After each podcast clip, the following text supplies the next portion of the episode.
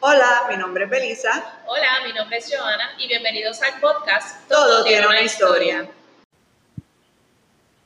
Hola, hola, hola, buenas noches. Aquí estamos. Buenas noches, saludos. Hola, este, estamos acá en nuestro live del mes de julio y hoy tenemos de invitado a Javier de la compañía Bolincana de Producción de Calzado. Eh, Javier, bienvenido a Todo Tiene una Historia Podcast. Saludos, buenas noches. Gracias por la invitación. Un placer estar aquí. Yes. Cuéntanos, Belisa. Bueno, Javier, eh, básicamente, ¿verdad? Cuéntanos tu historia. Queremos saber cómo es que empezó este proyecto eh, y cómo ha ido creciendo y, y hasta, hasta, dónde has llegado ahora. Así que cuéntanos un poquito de esos comienzos, Javier. Está bien interesante ya de la ya suena súper interesante. Sí, esto, nada, pues quizás empezando con el nombre, eh, compañía, ¿verdad? Compañía de uno, eh, como digo, eh, compañía usualmente no es una persona, pero es importante porque esa C de compañía CBPC, Compañía Borincana de Producción de Calzado, también tenía una perspectiva cooperativista. Eh, al inicio de, de, de, lo que era este proyecto, eh, surge de, muchas reuniones con, con, con estudiantes eh, de, la Universidad de, Puerto Rico en Mayagüez, donde estudiaba, y personas de afuera que estábamos analizando la situación del país, las estructuras económicas, de qué hacía falta, cómo podíamos aportar y obviamente pensando en proyectos colectivos, eh, proyectos que fueran cooperativistas. Eh, y entre los, las muchas cosas que pensamos, eh, por ejemplo, la agricultura, fuera reciclaje de aluminio para crear bicicletas, bicicletas en bambú, eh, entre muchas cosas, estaba darle inicio a, a una zapatería. Eh, y pues por ahí finalmente no se dio ese gran proyecto colectivo eh, y lo inicié yo, pero todavía está ahí en, en mi mente. Y es la aspiración, ¿verdad?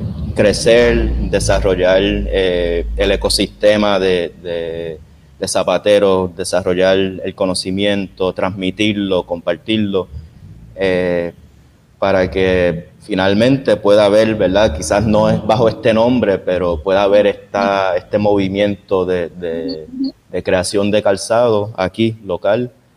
Eh, así que esa, sí, se inicia más o menos. Yo creo que es un trabajo bien importante y por eso es que te invité porque es, es, una profesión que está muriendo. Eh, en general, yo diría mundialmente, por, por este eh, querer, eh, lo que se llama el, el, fast fashion, tú sabes, querer producir rápido y bien barato. Eh, y por eso la verdad es que siempre he tenido mucho interés en todos los proyectos que veo eh, de calzado en Puerto Rico, que son pocos, pero po pero también a la misma vez eh, ha habido un crecimiento bastante fijo que, que, hay que apoyar. Em, cuéntanos, Javier, ah, yo sé que tienes un proyecto nuevo dentro ¿verdad? de la compañía, de la marca. Cuéntanos un poco de todo lo que hace, porque sé que también produce zapatos, lo, no sé, cómo es que eh, vendes tus zapatos, hay algún lugar donde lo pueden conseguir o tú trabajas órdenes por orden, cómo es que se trabaja. Y después también, ¿qué el nuevo proyecto? Por favor, explícanos eso. Ok, eh, sí, como yo trabajo generalmente, órdenes es por pedido. Eh, okay. sí, tengo eh, un tiempo limitado donde tomo órdenes y, y entonces salgo a producirlas o entro al taller a producirlas. Eh, y ahí, pues, cuando las entregue, puedo abrir nuevamente el periodo de. ¿Tienes de, unos modelos establecidos? ¿Tienes un catálogo establecido o, o es como medio por pedidos de las personas? Sí, sí por ahora. Por ahora tengo, tengo modelos establecidos, estoy trabajando lo que son eh, botas eh, medianos, medianas, ¿verdad? De un poquito por encima del tobillo y unos zapatos bajitos, tipo sueco, pero completamente cerrado. lo que estoy trabajando por ahora, les, he dado, por lo menos a los suecos, les di un nombre de Agripina, ¿verdad? De, a nombre de, una esclava, una persona esclavizada eh, en Ponce que se destacó por, por, ser rebelde, así que quise eh, hacerle honor a, ella.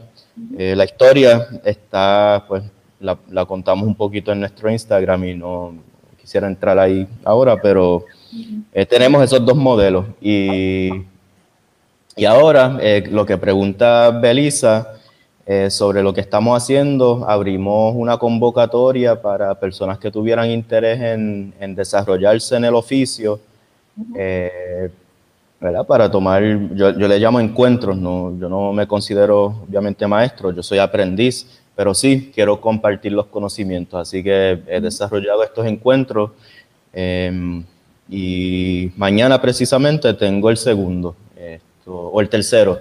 Eh, son dos grupos, y comencé la semana pasada.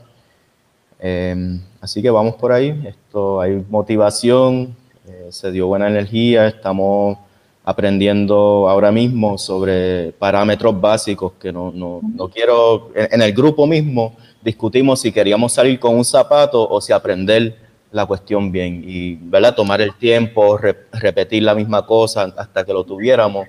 Eh, el grupo mismo decidió que quería aprender las cosas, así que estamos tomando nuestro tiempo y vamos a ver a dónde nos lleva. Y esas clases se dan en tu taller, ¿verdad? Que veo que estás allí ahora porque veo alguna maquinaria por ahí. Eh. Sí, sí, son, son en, mi, en mi taller. Yo estoy en Gurabo. Eh, había comenzado en Mayagüez, pero pues ahora estoy en Gurabo desde enero.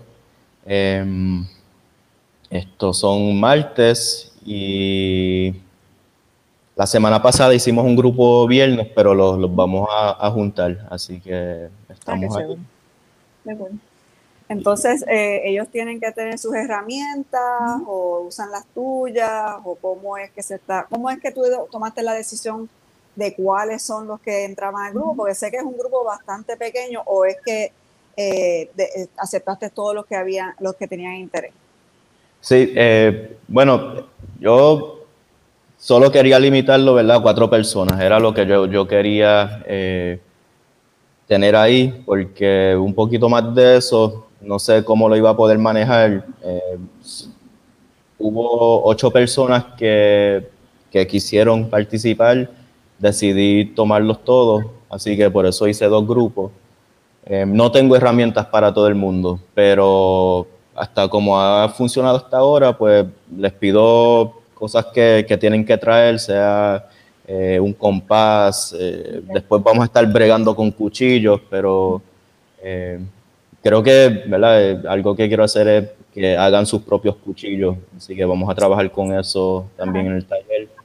Em, así que sí, ¿no? compartiendo familias, lo, lo, que espero que se convierta, van a ser, creo que siete u ocho clases o encuentros y espero, la, la, esperanza mía es que quieran seguir viniendo ya de manera más eh, individual, ¿verdad? Para, para, generar sus propios proyectos, para apoyarme si, si así lo entienden.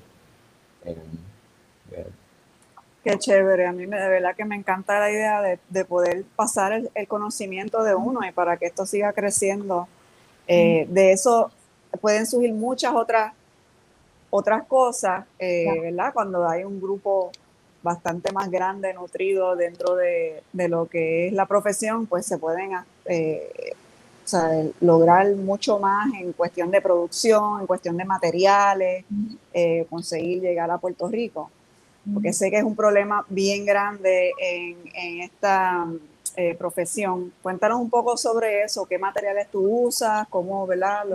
¿Dónde estudiaste? Porque sé que también eh, pudiste estudiar fuera de Puerto Rico. Cuéntanos un poco de eso. Sí, eh, quería comentar sobre algo que mencionaste, eh, del compartir conocimientos también es importante para mí porque yo no veo, y se lo, se lo he dicho a, todo el mundo que, encuentro en el, en el, ambiente, que como dices, hay varios proyectos que que hay más espacio para cooperación que para competencia. Y, esto, en Puerto Rico, esto no es como otros países donde en cada esquina tú tienes eh, alguien que quizás sabe coser, otra persona que sabe armar el zapato, otra persona eh, que, lo, que le da el acabado, la terminación. Eh, y en ese contexto, en Puerto Rico, tenemos que apoyarnos. así que hay más espacio para cooperar, para compartir, que para competir. Y en, esa, en esas es que estoy. entre ¿verdad? Los, muchos proyectos que podrían surgir, uno, una pareja que, que, está participando de los talleres son teatreros, una pareja teatrera. Y su interés, ¿verdad? Lo, lo que me preguntan también de, de, cómo yo escogí a las personas. Eh, bueno, primero no, no escogí, yo dije, pues dale, hay interés, hay que aprovecharlo, ¿verdad? Eh, pero sí me motivó mucho que, que, hubo personas con ideas específicas, un electricista que quería hacer zapatos para electricista, esta pareja que esto hace teatro y, ve que le hace falta eh, desarrollar calzado apropiado para, para lo que hacen, para el movimiento. Eh, así que eso me pareció que, es algo especial y ya pues se ve algo como... Una necesidad. Sí, e ideas yéndose, ¿verdad? De, como que en diferentes ángulos, diferentes vertientes. Eh, y me preguntaste algo, Elisa, se me olvidó. Ah, ¿dónde estudiaste? Ah, y sé también cómo adquieres materiales y cómo ¿verdad? haces ese tipo de... Sí, las tiendas en, Puerto Rico son bastante limitadas eh, de materiales, pero hay una en San Juan, hay realmente hay como dos, eh, pero también algunas cosas tengo que comprarlas por internet porque no, no se encuentran eh, otras cosas también las he traído de, de, cuando he viajado para estudiar. Em, que fui a Argentina en dos ocasiones. Empecé en el, la primera vez fue en el 2016, que fui con, con el maestro zapatero Fernando López Vizcaíno. Y ahí pues senté unas bases, estuve como tres años experimentando fuertemente por mi cuenta y el año pasado en el 2019 fui, a, fui nuevamente a Buenos Aires a estudiar con Adrian Wright, eh, la escuela San Crispín, que lleva como... Eso era de, su abuelo, así que lleva, lleva su tiempo. Em, de su abuelo, después de su madre y finalmente... Em, que estuve dos veces por afuera, en Buenos Aires, estudiando. Eh, pero también ha sido un proceso de mucho aprendizaje propio, eh, mucha experimentación, muchos errores, eh, mucho tanteo. ¿Tienes alguna inspiración como que al momento que te sientas a hacer zapatos, como que a mí me inspira esto, o yo quisiera hacer este tipo de zapatos, o hacia dónde va tu visión hasta cuando estás creando? Sí, yo, empezando con los materiales, ¿verdad? ¿Qué materiales me gusta usar? qué materiales no. Eh, rápido al principio, cuando empecé haciendo sandalias, usaba lo que se llama EVA, eh, que es un, termoplástico. Y al pulirlo, al, pasarlo por la lija, pues yo, aunque me tapara la, boca y la nariz, pues sentía, lo, sentía respirando como que todo ese plástico y, decidí que no, no, quería bregar con plástico. Eh, entonces, lo que estoy usando son, son cuero. Eh, siempre, ¿verdad? Hay ese debate de, si el cuero es más sostenible que, incluso los sintéticos, si los sintéticos son más sostenibles que, el cuero, pero yo antiplástico, pues no, por ahora, pues me, quedo con el cuero. Eh, sí, estoy integrando gomas recicladas a la suela, eh, que es importante para añadirle agarre, para darle durabilidad. Esto. Y pues como en cuanto a inspiración de diseño, cosas que, uno pueda usar, ¿verdad? En, todos sitios. Yo como que pensando en, en, en una cuestión todoterreno, pues por ahí es que van las botas. Eh, que que también que puedan durar, ¿verdad? Que para mí eso es importante, que no, no sea como muchos de los productos, incluso de marca eh, grande, que tú los dejas eh, en tu cuarto por varios meses y ya la suela se despegó, ¿no? Eh, yo quería un producto que pudiera durar, que pudiera aguantar, que no fuera como la canción del gran combo de, de los zapatos de Manacho que son de cartón, son para darle pena. Así que yo creo que eso es más importante aún en Puerto Rico, porque aquí ¿sabes? el trópico acaba con todo. O sea, tú no puedes tener unos zapatos guardados que, no, eso no, hay break. Sin usar y eso, porque la próxima vez que te los pongas y, las mujeres que usamos tacos, tú sabes, puede que te caigas ahí de, cabeza, porque o sea, el pues, taco se quedó atrás. Llegué, bye, nos vemos. Sí. Así que esa, esa, esa, es la gran diferencia entre un zapato comercial y un zapato artesanal hecho a mano, ¿verdad? Entonces eso, eso es lo que realmente, aparte de que pues eh, es una pieza que obviamente al ser hecha a mano, por más que sea, eh, siempre va a tener un toque de diferencia, ¿verdad? Eh, eso es lo que lo hace tan especial. Y que se pueda reparar también, porque muchas personas llegan al taller y, y, ¿verdad? Como brego con zapatos, me piden que arregle algo pero muchas veces no se puede arreglar. Ya eh, usan un material para el corte o para la suela que, que realmente no, no vale la pena. Esto no, no va a pegar, pero lo que, lo que yo hago, pues por lo menos lo hago con esa intención de que pueda arreglarse si, cuando se gaste la suela, cuando la quieran cambiar, pues esa es la idea, que dure. Viendo en esta misma línea, que sé que yo eh, veo que es la, la meta detrás de, la, del proyecto. Eh, sé que has colaborado con otros artistas en Puerto Rico. Eh, ahora mismo estoy pensando, ¿verdad? La, la, colaboración que hiciste con Ashanti, pero háblanos un poco sobre eh, ese tipo de, trabajo que hace, otras colaboraciones que la mujer haya hecho. Sí, no, lo, de Ashanti fue para mí bastante especial fue como esa primera colaboración donde, e incluso fue como un primer lanzamiento público, porque yo estaba haciendo cosas y, no, me publicaba mucho por las redes, como que tratando de vender, sino pues un poquito pequeña escala, y ahí fue la primera vez que, que me lancé como, como proyecto y, en verdad le, le, agradezco mucho a, a, a Lenny por, por eso. Em, y nada, eh, se llamaba ese proyecto Las Andariegas, el concepto lo, diseñamos juntos, juntes, eh, y integraba pues telas africanas, eh, era una sandalia con suela de goma crepe, goma natural, y que se podía amarrar de diferentes maneras. Así que estaba eso. Sí, linda. ¿Has hecho otras colaboraciones o te visualizas haciendo otras?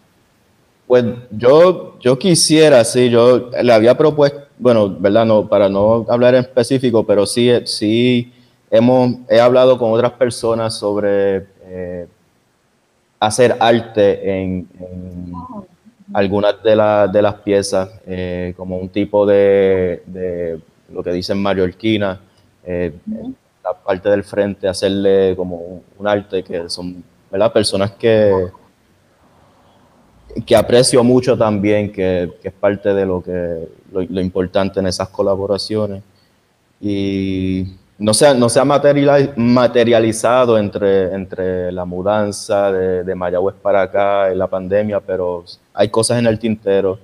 Y como digo, pues lo importante es colaborar, porque más allá incluso de, de la cuestión de, de los zapatos, el mercado de calzado, pues hay mucho proyecto de moda, mucho proyecto cultural, mucho proyecto de arte que está construyendo el, futuro, ¿no? el presente, pero que está trayendo una contrapropuesta que es importante potencial a través de, esas colaboraciones. Así que yo estoy súper dispuesto, hemos he hablado con, con personas sobre diferentes iniciativas Así que veremos, veremos por ahí. Súper, definitivamente. Em, ¿Dónde te pueden conseguir las personas? Aquí tenemos en la pantalla, eh, creo que ese es el Instagram, ¿verdad? Igual, en, eh, ¿qué otras páginas te pueden conseguir como el, proyecto, como la compañía borincana de... producción de calzado? Pues yo, por ahora lo que, lo que uso es Instagram y eh, también me pueden escribir por, correo electrónico. Okay. Realmente yo tengo uno para la compañía, pero para el proyecto, pero uso el mío personal, que es más fácil, y es gmail.com javolojavier. Eh, el Instagram y me dicen que tengo que abrir un Facebook. Lo tenía, pero... pero para hacer órdenes entonces sería a través del email y entonces tú les das la le mandas la información. Sí, sí, eh, pero a través del Instagram realmente, porque ahí pueden, ver fotos de, los modelos que tengo, ahí es que informo cuando voy a estar tomando órdenes. Eh, pongo el enlace a, la, página de, órdenes, así que todo está ahí en Instagram. Ah, pues pues un poquito en esta misma línea, Javier, yo sé que también tú eh, participas en varias organizaciones, de hecho somos eh, parte ambos de la Red de Economía Social y Solidaria, que obviamente lo que estamos discutiendo aquí va bien, ¿verdad?, a tono con eso. Háblanos un poco de ese trabajo y cómo también lo visualizas, ¿verdad?, eh, combinándolo con, el proyecto de calzado. Sí, la, red de no sé si ya han hablado de eso aquí, pero la red de economía social y solidaria eh, lo que busca es unir diferentes proyectos que estén eh, construyendo iniciativas de, económicas alternativas que partan de, unos valores de solidaridad, de democracia, de cooperación. Eh, ya, ya ha habido dos encuentros integré, conocí de hecho a Belisa en el primero, que fue por accidente creo, estuvo en la reunión de bienes y servicios o algo así de producción, pero... Eh, y a partir del segundo, que fue este pasado año, pues no, nos dividimos en diferentes comunidades, que está por ejemplo la comunidad de producción de bienes y servicios, la comunidad de esto, agricultura sostenible, de turismo, de iniciativas educativas y de finanzas solidarias. pues yo creo que, también es parte del llamado de, encontrar otras iniciativas que, estén afín con, con una visión diferente de, cómo deben ser nuestros intercambios económicos, cómo se debe estructurar la economía. Eh, para apoyarnos y aprender De, cada iniciativa. Esto, así que está la red de economía social y solidaria. Si las personas se sienten que, quieren aportar a, un proyecto colectivo de, transformación del sistema económico, pues ahí, ahí hay espacio. De la agricultura, el turismo, la educación, finanzas solidarias y la producción de bienes y servicios eh, tiendas, esto, así que ahí está el llamado, ¿verdad, Belisa? Sí, eh, nosotros por ahora tenemos esas cinco comunidades, pero definitivamente eh, hay varias otras que todavía no se han puesto en función. Y nada, por ahí vamos, ¿verdad? Como dice Javier, pues nosotros tuvimos ese primer encuentro que fue por invitación. Para mí fue, no, lo, no hemos tenido todavía un episodio que se tenga que ver específicamente de la red, pero eso viene. Eh, para mí fue una experiencia bien bonita porque aunque se conocía mucho de los proyectos, habían tantos otros que yo estaba como que, Dios mío, en Puerto Rico, eh, de verdad que hay mucho pasando y, nos tenemos que conocer y conectar. Entonces esa es la idea eh, primordial detrás de eso, sí, de conocernos, conectar. Entonces Javier y yo estamos en, una comunidad de interés porque pues obviamente eh, por lo que hacemos y esa, esa comunidad se eh, reúne el último domingo de cada mes. Quien le tenga interés de participar, comuníquense conmigo o con Javier y le damos la información.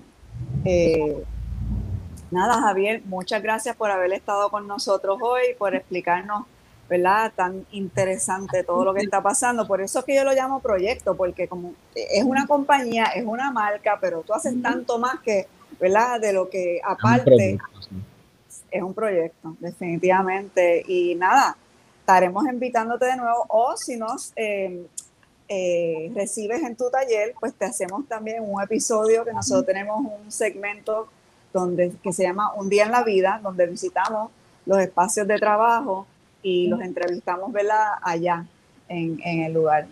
Eh, Joana, ¿qué, qué, más falta? Eh, queremos recordarles, ¿verdad?, que nosotros, aparte de este, estos lives y el episodio que siempre ¿verdad? subimos, también tenemos otros segmentos disponibles. Este, tenemos el segmento de hashtag de apoyo local que está subiendo los primeros lunes de cada mes. Berisa también tiene su propio segmento de hashtag Berisa en la tiendita que está subiendo los segundos lunes de cada mes. Eh, los episodios ya uno y dos se encuentran disponibles en su plataforma de podcast favorita. pueden encontrar como todo tiene una historia podcast. Este, así que estamos bien contentas porque tenemos como mucha variedad, ¿verdad? Como que hay muchas cosas que usted puede escuchar durante el mes. Este, así que vaya para allá su plataforma de podcast favorita y nos busca. Recuerda que también nos pueden seguir en nuestras redes sociales. Eh, la mía es Joana Sánchez, Felisa en la tiendita. Eh, tenemos un Twitter que es Todo Tiene Una. Tenemos Tumblr, como Todo Tiene Una Historia. Y también está nuestro correo electrónico que es Todo Tiene Una Historia Podcast gmail.com. Por cualquiera de esas vías nos puede contactar, nos puede conseguir. Eh, nosotros siempre estamos buscando historias de emprendedores locales, de marcas que estén emergentes, que estén surgiendo ahora mismo. Así que con gusto comuníquese con nosotros que queremos conocer su historia y pendientes al próximo lunes, eh, que también tenemos eh, nuestro eh, próximo episodio, el último lunes de cada mes, donde estaremos entrevistando, y eso estará ya el lunes que viene en, nuestro, en nuestra plataforma de podcast, entrevistando a Marisol Guzmán. Gómez. Marisol Gómez. fue creadora de la película Angélica y también es artista, tiene múltiples eh, talentos, vende también que la tiendita, así que estaremos hablando de un poco de todo. Tiene mucha historia para contar. El lunes que viene. Yes. Super. Así que nada, muchísimas gracias por sintonizar con nosotros, Javier, en este proyecto, de verdad que es súper interesante y te deseo el, mayor de los éxitos. Estaremos pendientes, obviamente, a ti en tu desarrollo. Así gracias. que gracias a todos, buenas noches. Chao.